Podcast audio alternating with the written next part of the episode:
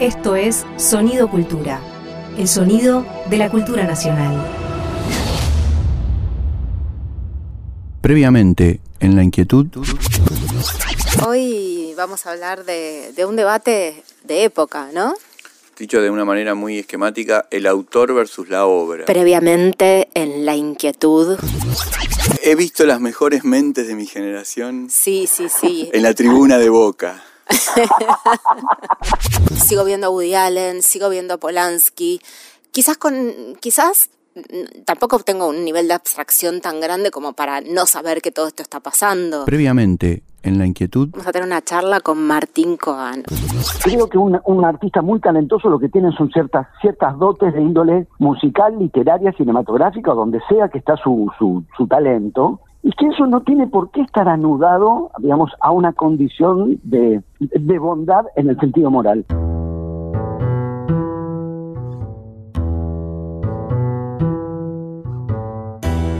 Viajar hacia el fin de la noche, navegar a la deriva de las palabras, buscar los restos en el naufragio.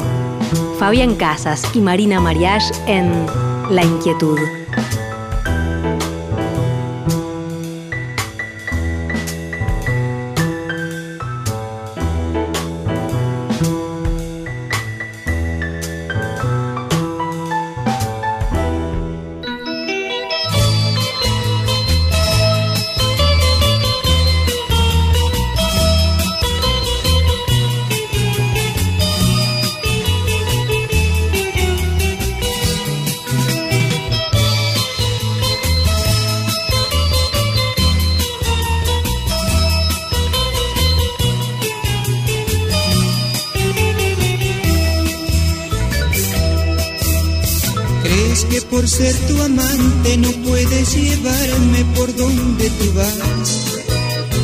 Y que tengo que ocultarme como un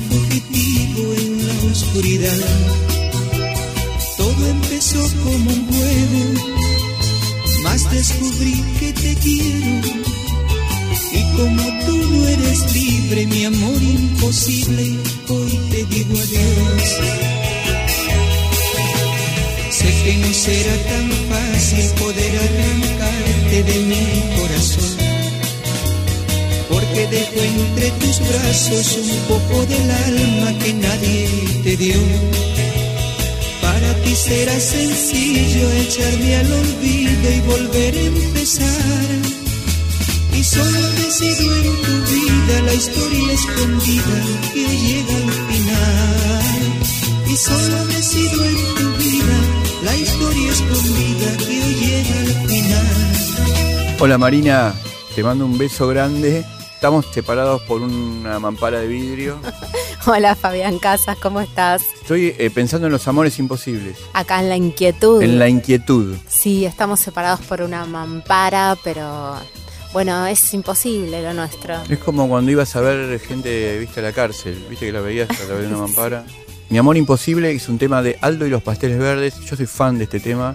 También lo cantaba Luis Aguilé. Me acuerdo, creo que la primera vez que lo escuché, lo escuché por Luis Aguilé. Y Aldo y los pasteles verdes, después cuando se separaron, eh, si no me equivoco, si me equivoco pueden llamar a, no nos vamos a atender, pero pueden llamar, eh, creo que es Aldo Monge, que es que después se vuelve como cantante solista. Me gusta mucho Aldo y los pasteles, sobre todo esos teclados que tienen que me hacen acordar a Procol Harum, una banda, viste, eh, muy muy sofisticada y sugestiva, ¿no? Del rock, del rock extranjero. ¿A vos te interesó Aldo? A mí me interesan los pasteles verdes que siempre me hicieron pensar que- de, qué eres- de qué serían. Y siempre pensé que serían de pistacho, ¿no? Sí. Y me encanta. Me Total. muero por esos pasteles verdes. ¿Podemos comer un día? O sí. Yo tengo la teoría de que las heladerías que no tienen pistacho no sirven. Es, el- es uno de mis gustos preferidos. Mío también, sí. full.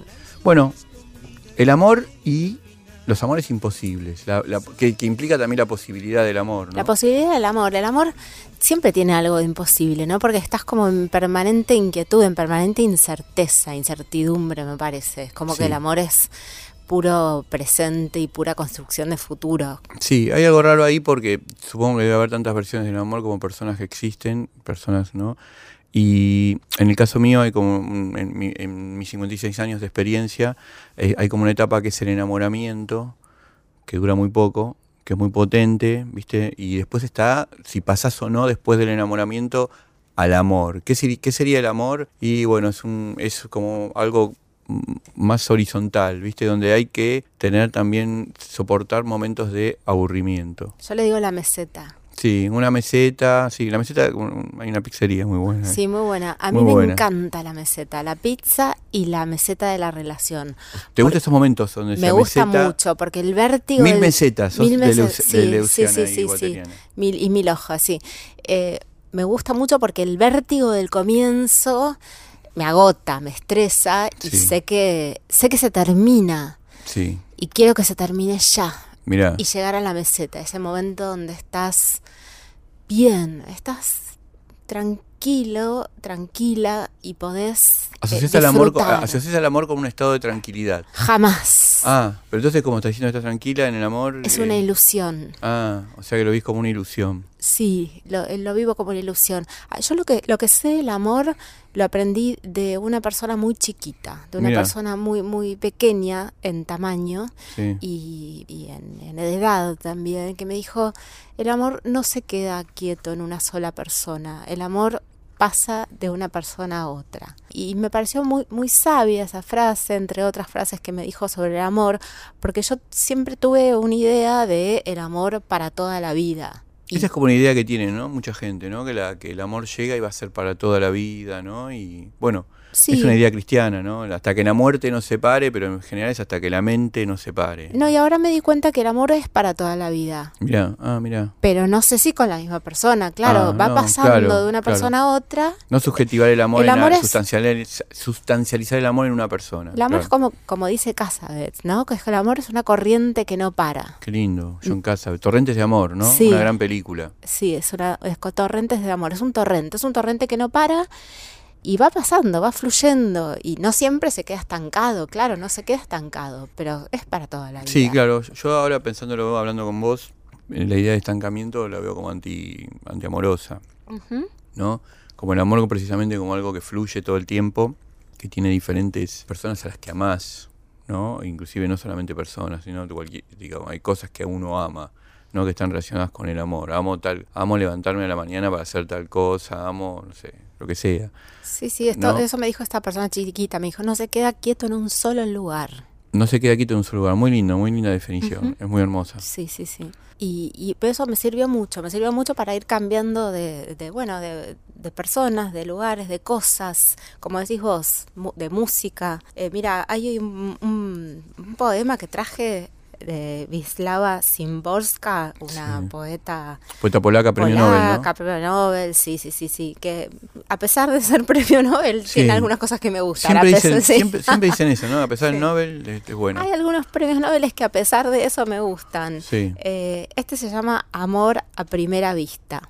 Se voy a dedicar a, a mi último amor a primera vista. Muy bueno. Es voy a leer solo una estrofa para, para poder leer otros poemas también. Dice, ambos están convencidos de que los ha unido un sentimiento repentino. Es hermosa esa seguridad, pero la inseguridad es más hermosa. Muy bueno. Bueno. Bueno, tiene algo de la inquietud Es del la programa, inquietud, ¿no? sí. Es otra víctima de la inseguridad sin Bosca.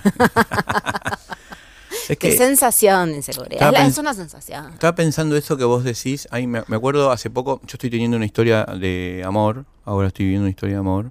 Y me acordaba que. Me acuerdo siempre cómo empieza la nueva Eloísa de Rousseau. Que el protagonista le manda a le, le- le escribe a su, a su a su novia que no está en París, él está en París, en ese París que empieza a ser moderno, ¿viste? Con la iluminación a gas y todo eso que después iba a narrar Baudelaire y también a, a teorizar Walter Benjamin. Y me acuerdo que él le dice en un momento, acá todas las cosas enloquecen mis sentidos, así empieza, pero ninguna toca mi corazón. Y muchas veces ese amor a primera vista que vos nombrás con Sir Walker, nunca sabés después si va a ser en definitivo cuando pase el tiempo. Pero sí me acuerdo que yo estaba en un lugar con un montón de gente, un montón de gente, y gente extravagante y rara y muy, viste, como que obnubilaba mis sentidos. Pero en el medio de todo eso vi una persona que fue la que me flechó, viste, que me gustó. Viste, como cuando vos decís, bueno, en el medio de todo esto Tenía hay una algo... luz. Hay algo que me, que me impacta, pero que no sabes de qué índole es, porque no es solamente, no, no tiene que ver con la cosa física o lo que sea. A mí lo que me, me interesó de esta persona es que cambió de cara dos veces. O sea, primero era una persona y al rato se modificó y era otra persona y yo pensé que era diferente y eso me atrajo. Viste que nunca sabes qué te termina de atraer de una persona, es como un misterio en definitiva. Sí, sí, sí. Creo que cuando se concreta el misterio de que así lo que me atrajo fue esto, se acabó. Nada estaba igual salvo las nubes, dice Benjamin de- Mirá. en un ensayo sobre esa época que vos mencionás. Mirá. Cuando empieza la modernidad, los autos, la velocidad y, y son tantos los estímulos. Y creo que con el amor o la- el enamoramiento pasa algo parecido, ¿no? Es como que todo se transforma. Mm, eh, algo de eso es, sí, es como una especie de cosa que te, te- te derriba y te modifica y también te pone en un estado de incertidumbre e inquietud. Sí, sí. ¿no? La inquietud de estar enamorado es algo muy potente. Bueno, hoy vamos a ver, vamos a hablar un poco de cartas, libros, vamos a tener una entrevista, ¿no? Eh, como hacemos, como tienen nuestros programas, ¿no? Y, y vamos a leer poemas de Y amor. vamos a leer poemas de también. amor, exacto. Bueno, pasamos a un tema. Dale, vamos a escuchar una canción. Me gusta que los programas de radio tengan temas, ¿viste? En algún momento los programas de radio no van a tener, te- no van a tener temas y la televisión va a ser obligatoria. Antes de que llegue ese momento, quiero escuchar Sierra Misterio de Mimi Maura. Hermoso.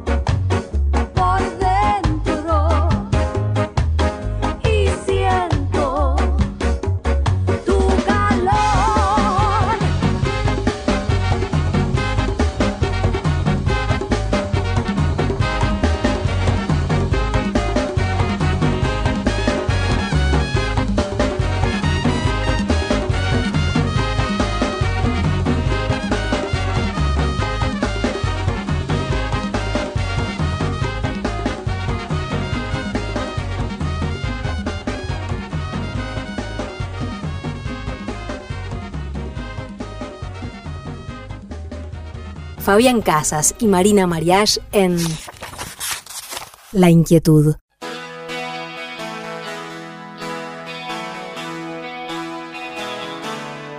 Hola Milagros, ¿cómo estás? ¿Todo bien ustedes? Todo bien, acá estamos con Milagros Pérez Morales. Ella es librera, es eh, crítica literaria y escribió un libro que se llama Las chicas queremos narrativas. Acá estamos Milagros con Fabián Casas en La Inquietud, un programa de radio que hacemos desde el Ministerio de Cultura y bueno, te invitamos a charlar sobre el amor y las im barra posibilidades, eh, porque sabemos que es un tema que, que, bueno, que desarrollaste en tu libro, en este ensayo tan interesante que habla sobre Taylor Swift, sobre Benjamin, sobre Preciado, eh, los mitos griegos. Eh, me, no, me, pareció muy, muy, muy interesante y, y, bueno, de eso queríamos hablar un poco. ¿Cómo estás? Bien, eh, primero que nada, muchas gracias por la invitación, por nada, tenerlo en cuenta eh, para charlar. Todavía no es un libro esto, está en proceso, estoy, o sea, es como, he publicado un par de ensayos virtualmente y estoy tratando de empezar a armarlo. Eh, el, o sea, el tema del amor imposible es un tema que siempre me gustó mucho y que me mueve mucho para escribir. Eh, no sé si me considero una cita de autoridad capaz para hablar del tema porque siempre lo encaré más desde, bueno, desde el lugar del ensayo, la crítica literaria, como pienso en, en personas contemporáneas en Argentina que están escribiendo sobre, sobre amor, como Tamara Tenenbaum, como Alexandra Cohen, que son o psicólogas o comunicadoras o gente que tiene como todo un marco teórico para hablar del tema que yo no sé si tengo. Entonces yo quizás lo que hice en estos ensayos fue simplemente encararlos del lugar que conozco, que es el lugar del como la materialidad literaria. Y la, o sea, a mí la idea del amor imposible me parece fantástica. Eh, como en algún lugar me pienso como una militante de la fantasía, como decir un lugar de que puede ser locura, pero también puede ser mucha adrenalina.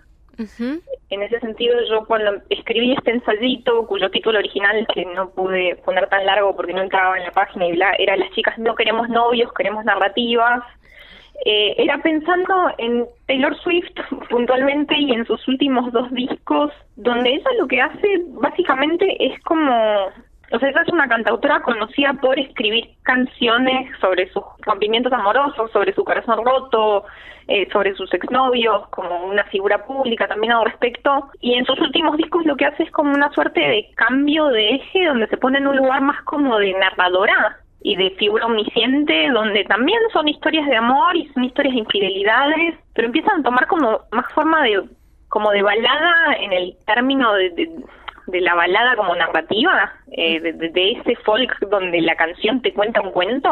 Uh -huh. Entonces, a través de esos dos discos, que son dos discos sorpresa que se saca el año pasado, empieza como a construir eso, como toda una serie de narrativas amorosas que remiten a sus discos anteriores, pero desde un lugar más anclado en una ficción, en construir personajes y en cómo esos personajes están conectados entre ellos y cómo hay un triángulo amoroso que va sucediendo en el tiempo y cómo en el medio hay un asesinato, o sea, como toda una serie de cosas que van sucediendo ahí, donde a mí eso me movió mucho. Eh, lo que yo trabajo en el ensayito tiene que ver con eso también en el contexto de la pandemia, donde quizás la imposibilidad amorosa está mucho más marcada porque hay como una distancia física obligatoria. Sí, tal cual. Eh, Perdón, justo sí. eso no, te no, iba a decir. Favor justo eso te iba a decir, me encanta cómo, cómo vos enmarcás este ensayo, que, bueno, sí, estamos hablando de estos ensayos que compondrán tu libro, por supuesto, que no, no, o sea, lo de cita de autoridad me parece que no es una discusión acá, que por supuesto que la tenés, tenés la autoridad de, de haber escrito estos ensayos tan interesantes y que vos componés tus ideas en el marco de la pandemia y empezás hablando de esta carta que le escribe Paul B. Preciado a su ex amante en un contexto de distancia y cómo finalmente esto de la distancia y de la espera, que no nos gusta a las chicas, la, esperar no nos gusta, esto me pareció muy interesante, genera toda la, idea de un amor platónico y como esto que mencionabas vos, la fantasía y la narrativa del amor como una idea. Yo coincido con vos mucho con que el amor es una idea y es una ficción o una construcción. Y a la vez eh, pensaba cómo, cómo de repente necesitamos eh, presencia, presencia también. No sé si sí. física, pero presencia de algún modo. No sé qué pensás de eso. A ver, por un lado estoy totalmente, totalmente de acuerdo, o sea, desde nada, esa sencilla afirmación de que ningún hombre es una isla, eh, como necesitamos personas y necesitamos presencias y necesitamos contactos. Al mismo tiempo, yo lo pensaba más desde el lugar de, a mí me gusta mucho algo de eso que, de esa primera nota que saca apreciado con la, con la cuarentena, que lo que él cuenta es que le escribe una carta a su ex amante que al final nunca envía. O sea, simplemente la, la escribe y la tira a la basura. Y, y, y es como que a mí algo de ese gesto me gusta mucho, como de, de que sí, se necesitan cuerpos y se necesitan presencias, pero al mismo tiempo a mí me interesaba mucho pensar en qué pasa cuando, bueno, eso no está y no se puede y se extiende por toda una serie de cosas y como algo de, bueno, de tratar de encontrar luz ahí, pensar en la imposibilidad como potencia, eh, como una potencia narrativa, pero también como una forma de de encontrar nuevas formas de pensar los vínculos. Em, quizás yo, nada, pienso tanto en esta idea de la fantasía porque al fin y al cabo, en mi experiencia personal, la presencia me cuesta, no sé, o, la, al- algo de eso también. O sea, sí o sí, esto está muy atado a una vivencia mía específica, quizás, pero yo en, la, en el ensayito hablo un poco de, de ciertas ideas sobre lo real, de, de, bueno, de qué sucede con este mundo real y lo que yo encuentro teóricamente, pero también en, en eso, experiencias personales diversas, eh, muy mías, hay algo de la realidad y de la vida real y de los vínculos asentándose en la vida real, y en ese sentido alejándose de lo fantasioso, donde por un lado sí es como necesario y también hermoso, y por otro lado hay algo como de, que las cosas tienen a achatarse, eh, que veo en mí, veo en mis amigas y veo en gente que me rodea, como cuando digo en las chicas pienso en, en eso, en mi mundo conocido también, hasta donde puedo. Algo de que lo vincular, por más que seamos todas chicas inteligentes, feministas, deconstruidas y receptivas, termina cayendo como en lugares preestablecidos.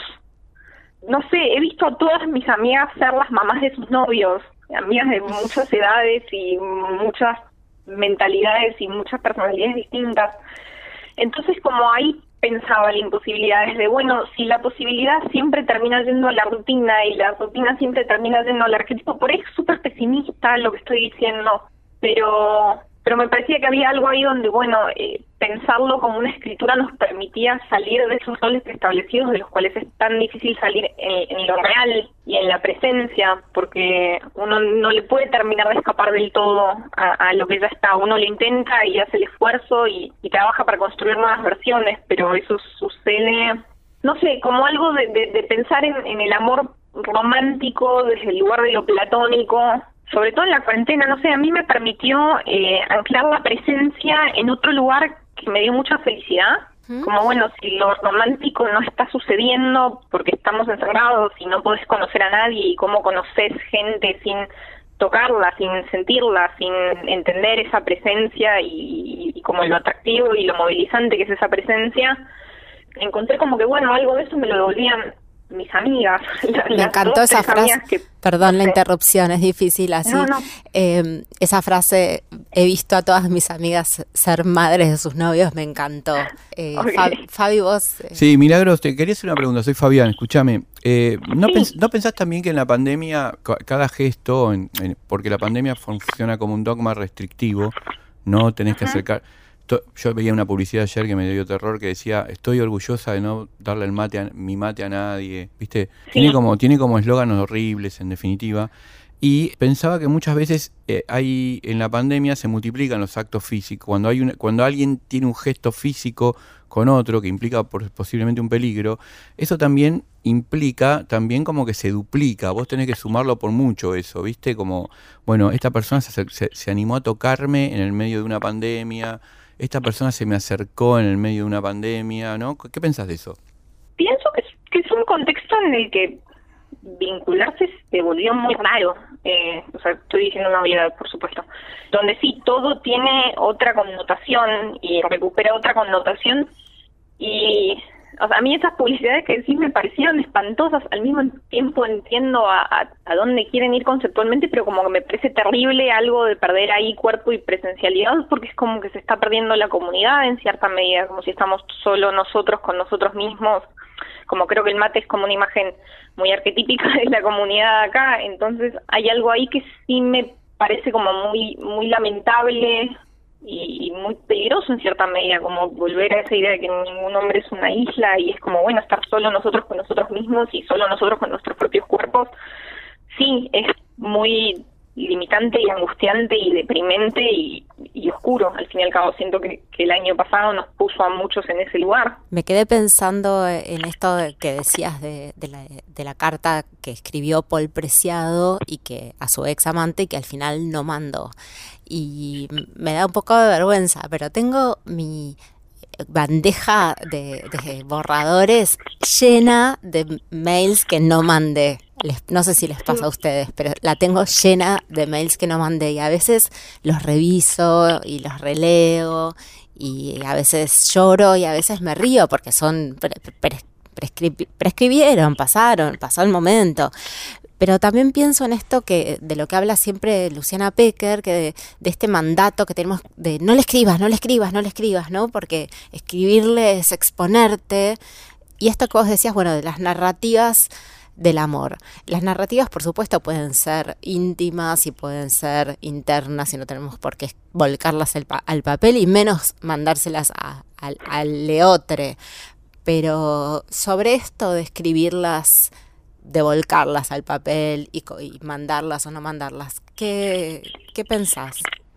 Pienso inmediatamente en Madame Bovary, que es una, una novela y una figura que a mí me marcan y me encantan y me enloquecen, como desde un lugar que sí creo fervientemente en exponerse. No me gusta ese mandato de, de, de- eso, de, de ser gauchita, de ser lejana, de no ser intensa, me parece muy deprimente. O sea, me parece que, que, que sí, que caemos en un lugar donde hay que ser chicas frías que no están sintiendo porque todo lo demás es un montón como como que ahí hay un problema también con nada con cómo van cambiando lo que se espera de las mujeres sobre todo.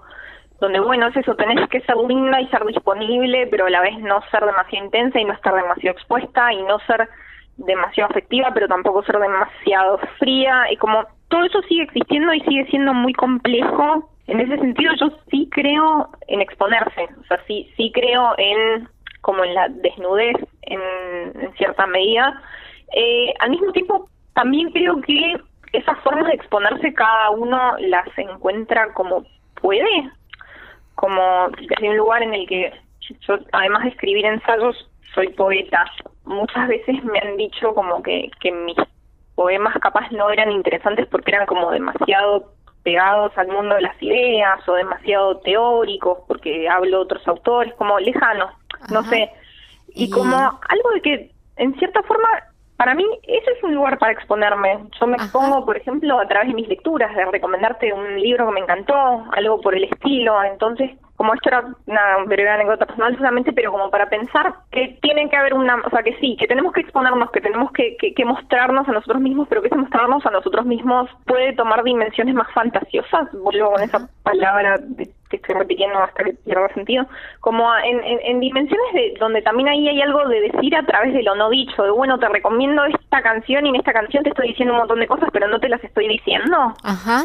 como a mí ese ejercicio de exposición me encanta. O sea, porque me parece que es entregar un montón y a la vez jugar un poco con el misterio. Fabi, y vos, eh, como hombre, varón, hetero, cis, pate- eh, ¿qué opinas de las chicas que nos exponemos? Me parece genial, me resulta muy inquietante la persona que te dice lo, lo que quiere y creo que es un poco lo que estábamos hablando con Milagros. Me la baja la persona que está como, viste, eh, haciendo una especie de, de, como de plan, viste, para de, un plan marcado también por un estereotipo, en definitiva. No hay que decir tal cosa para que la otra persona, no hay que decir, no, me gustan más las personas que dicen las cosas que tienen que decir cuando las sienten. Prefiero eso. Vamos terminando. Si no sé, Marina, si tenés una pregunta más, te agradezco mucho. Me encanta a mí el título de tu ensayo. Me encanta. Me gustó mucho. Milagros tiene eh, un sitio, va, bueno, Instagram. ¿Querés pasar tu Instagram, Milagros? Sí, eh, mi, mi Instagram personal se llama Las Batallas Perdidas. igual no lo uso mucho. Pero tenés Eh, un yo- Instagram donde recomendás libros y todo eso. Yo soy librera, tengo una librería con mi familia que se llama Notampuan. Buenísimo. Eh, ahí entonces, te buscamos en Notampuan sí. y te leemos y te súper, súper agradecemos esta charla que tenemos con vos, Milagros Pérez Morales, en La Inquietud. Eh, Te mando un abrazo grande, Milagros. Gracias. Abrazo, muchas gracias por la invitación. Vamos a escuchar ahora Miña Menina de Os Mutantes. Tosse, todo mundo tossindo.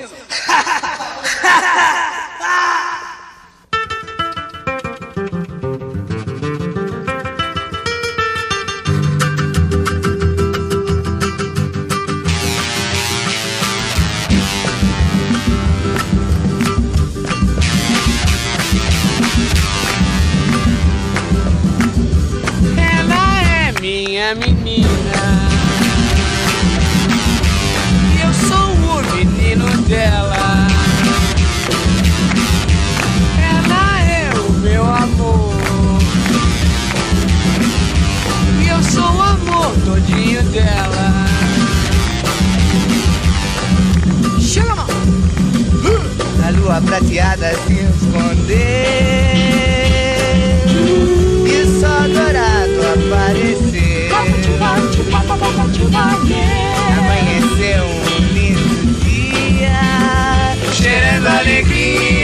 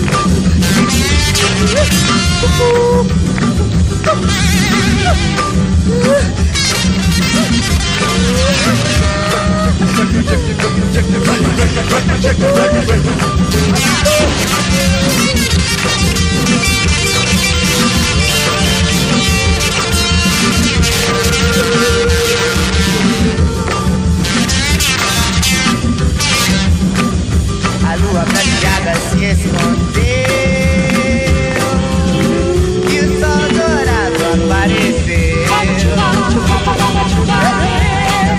Yeah.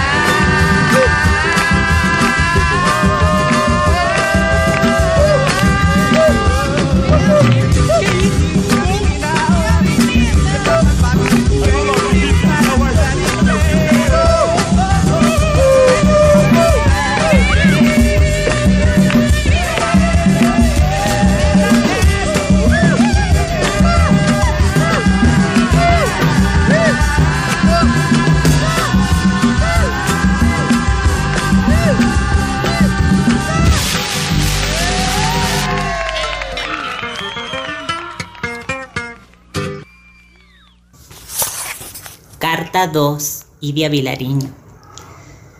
Estás lejos y al sur, allí no son las cuatro. Recostado en tu silla, apoyado en la mesa del café, de tu cuarto, tirado en una cama, la tuya, o la de alguien que quisiera borrar, estoy pensando en ti, no en quienes buscan a tu lado lo mismo que yo quiero. Estoy pensando en ti ya hace una hora, tal vez media, no sé. Cuando la luz se acabe, sabré que son las nueve, estiraré la colcha, me pondré el traje negro y me pasaré el peine.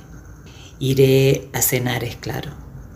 Pero en algún momento me volveré a este cuarto, me tiraré en la cama y entonces tu recuerdo, ¿qué digo? Mi deseo de verte, que me mires, tu presencia de hombre que me falta en la vida, se pondrán, como ahora te pones en la tarde, a ser la sola única cosa que me importa en el mundo. Hermoso. Extraordinario. Esta fue Camila Sosa Villada, actriz, escritora, autora de Las Malas, entre otros libros fantásticos, que nos regaló este audio de ella leyendo a Idea Vilariño, que es una hermosa poeta, era una hermosa poeta uruguaya que creo que es como la, la dueña de, de, los poemas de amor, la reina de los poemas de amor imposible. Sí, a diferencia de lo que contaba nuestra entrevistada, ella habla de que Milagros hablaba más de una especie de distanciamiento brechtiano para poder construir la fantasía y la narrativa. Ella habla desde un yo todo el tiempo, ¿no? Por lo general, en los libros de idea. Y también me llamó mucho la atención cómo leyó Camila, ¿viste? Fue un, una lectura muy impactante. Uh -huh. No sé si será uno de los múltiples poemas que Idea le escribía a Juan Carlos Sonetti.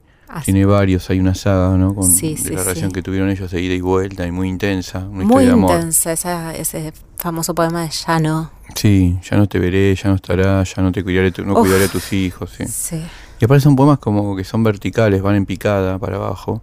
Tiene una gran potencia, ¿no? Idea. A mí es una, es una poeta que es, como, es paradójicamente muy monocorde porque no tiene muchas variantes y sin embargo, como todo gran poeta, en esa, en esa cosa monocorde pues, construye su potencia, ¿no? Estoy pensando en otra cosa, pero por ejemplo, Juan L. Ortiz tiene algo de eso también, ¿no? Esa, esa cosa de hacer algo siempre muy parecido y sin embargo eso que es tan parecido después termina siendo muy singular y muy muy muy y muy expansivo Así es. ¿no? Sí, sí, nos dejó un poco aniquilados.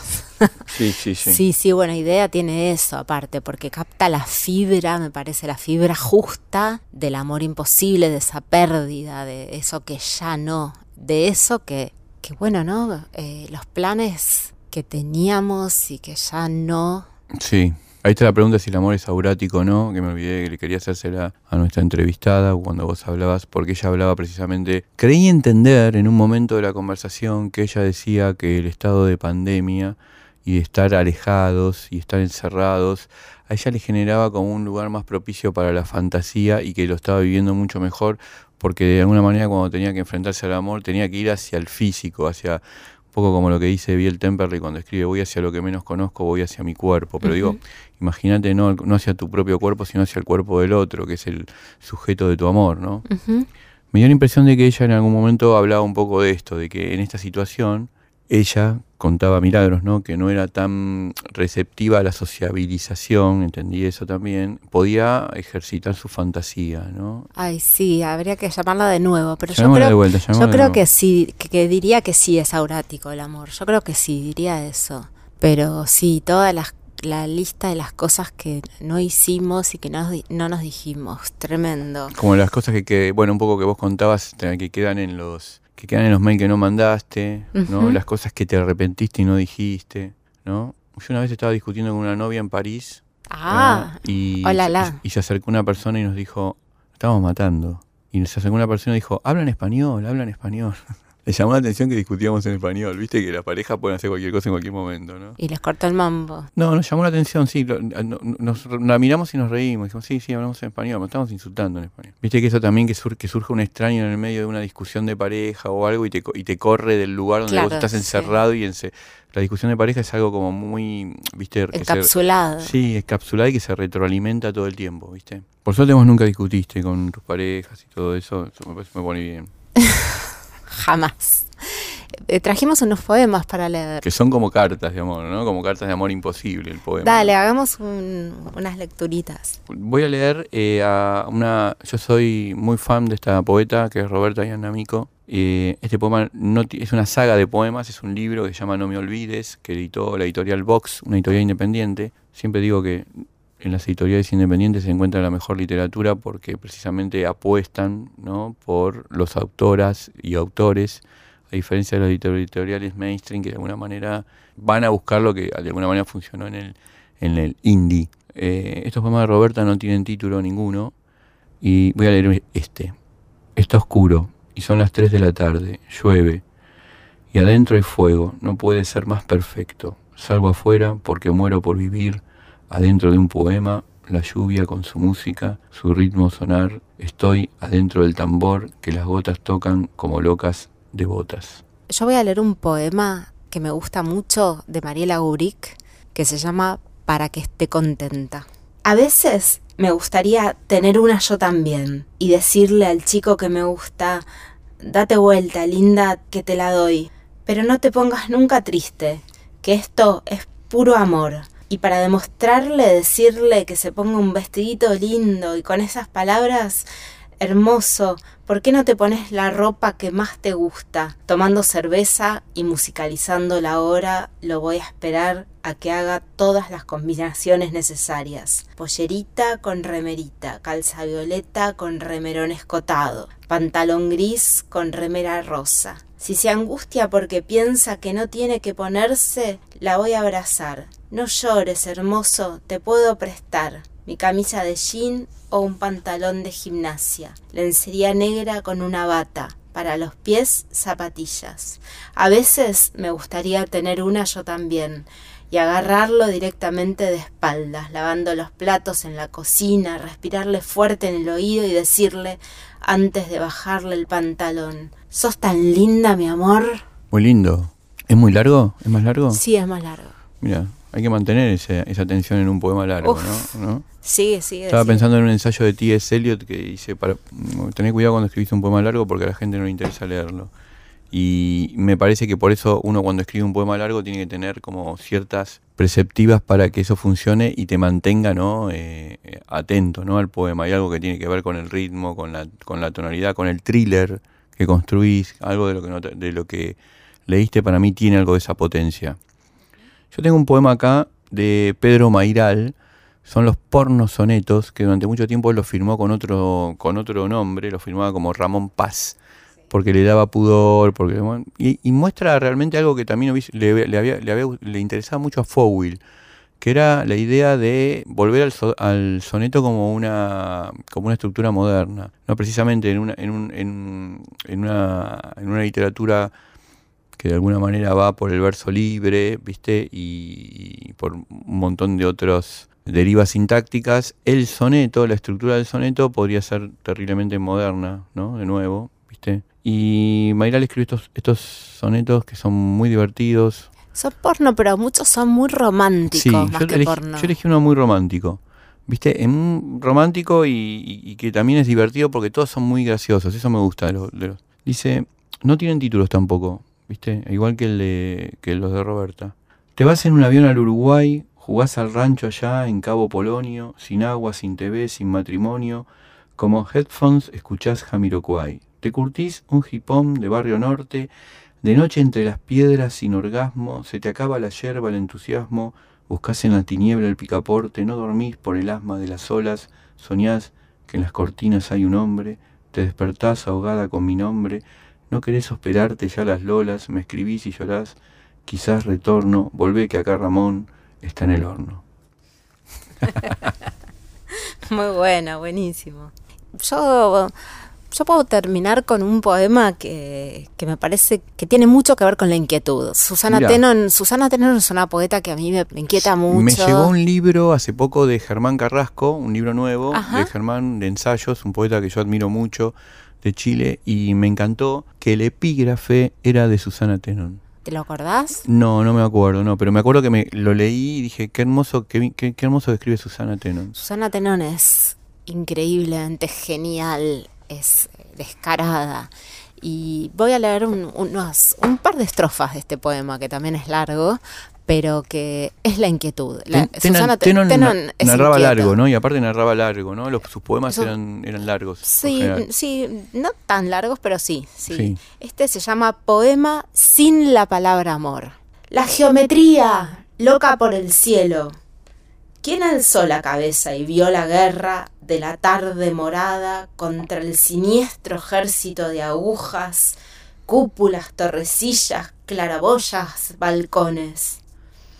Los ojos se mueren de inanición, los fantasmas desaparecen por miles, los días no saludan, no cantan ya, no visten sus colores diversos de alegría. Calles tartamudas vencen tristezas turísticas, angustias de portafolio, ficheros del mar, conversaciones hasta la madrugada con la amiga del barro, renuncias mínimas y renuncias enormes, gusto a derrota, sin consuelo, a pesar de ser jóvenes y buenos y profesores. Certeza en el bar, en la cama, en la maraña blindada, de las frases hechas, manos de siete dedos y otros tantos, anillos que se aprietan y olvidan, caramelos y noches masticados sin inocencia de animal. Muy bueno, muy bueno. Qué bien que, que lees, Marina. Me gusta mucho cómo lees. Bueno, gracias. No comenta nada, se queda en silencio. No, muchas gracias. Te quiero, decir una, te quiero decir una cosa, estaba pensando, mientras vos leías, estaba pensando en ese momento en que el amor se evapora. Mm. ¿Viste? Que lo contrario al love, Love's in the air, ¿te acuerdas la canción? El amor está en el aire. El momento que- en que alguien hace algo y el amor se termina. El otro hizo un gesto, dijo algo y quizás aunque vos no lo sepas, ya el amor empezó a desaparecer. Vos todavía creés que lo amás porque es una construcción estereotipada, ¿no? Y, pero ya hay algo adentro tuyo que empezó a des- desenamorarse, ¿no? Y, y me acordaba de, de un poema de, de Ezra Pound, se llama Francesca, en que dice así, es muy chiquitito, dice, yo que te tenía entre las cosas esenciales, tuve que escuchar tu nombre en lugares ordinarios. Fatal. Fatal, ¿no? Ese momento. Bueno, no sé cuál será el próximo programa, pero sigue la inquietud. Nosotros seguimos inquietos. Espero que también inquietemos a, los- a los- a nuestros oyentes y que nos sigan escuchando. Nos ¿Qué te vemos, la, nos vemos la próxima, Dale, Fabi. me encanta hacer este programa con vos. Me encanta. Un beso enorme. Beso. Fue una producción del Ministerio de Cultura.